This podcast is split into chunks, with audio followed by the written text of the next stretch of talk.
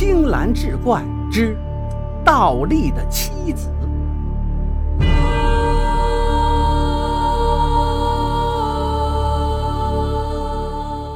话说早年间，潘二妻子在家守着几亩地耕作，一面照看儿子。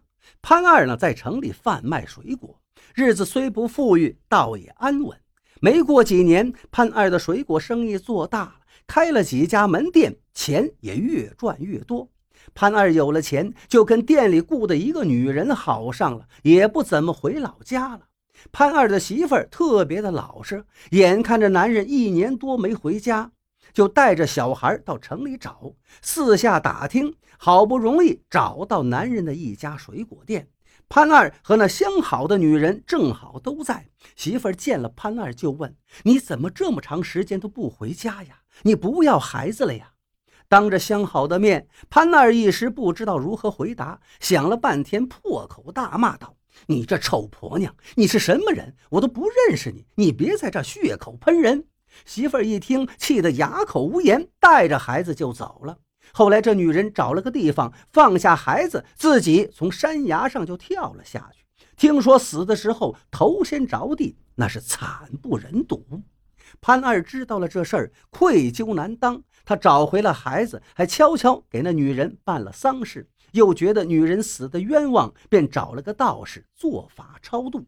道士做完了法事，对潘二说。你这婆娘死的冤呐！头七的晚上估计要来找你，我给你画个符，可以破了这个事儿，不过得要一千块钱。潘二一听，痛快的给了钱。道士又说：“你这婆娘晚上会到你家找你，你呢躲在床下，千万不要出声。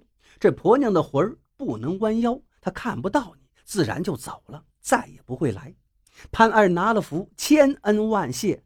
头七。很快到了，这个时候潘二已经和相好成了亲。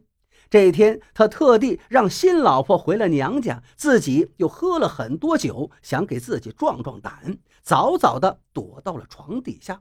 到了晚上，潘二果然听到了声音，哒哒哒，一声声的传来。先是开了门，接着就有人进了屋。潘二的心都跳到嗓子眼了，吓得赶紧是闭上了眼睛。过了一会儿，听那声音，估摸着是那女人上了床。好半天没了动静，潘二吓得是抖如筛糠。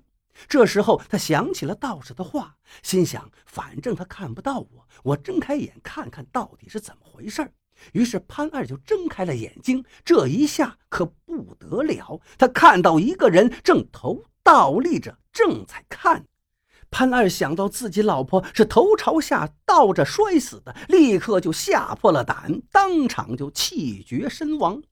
其实那个倒立的人是潘二的新老婆。原来新老婆觉得潘二怪怪的，像是有什么事瞒着他，就提前从娘家回来了。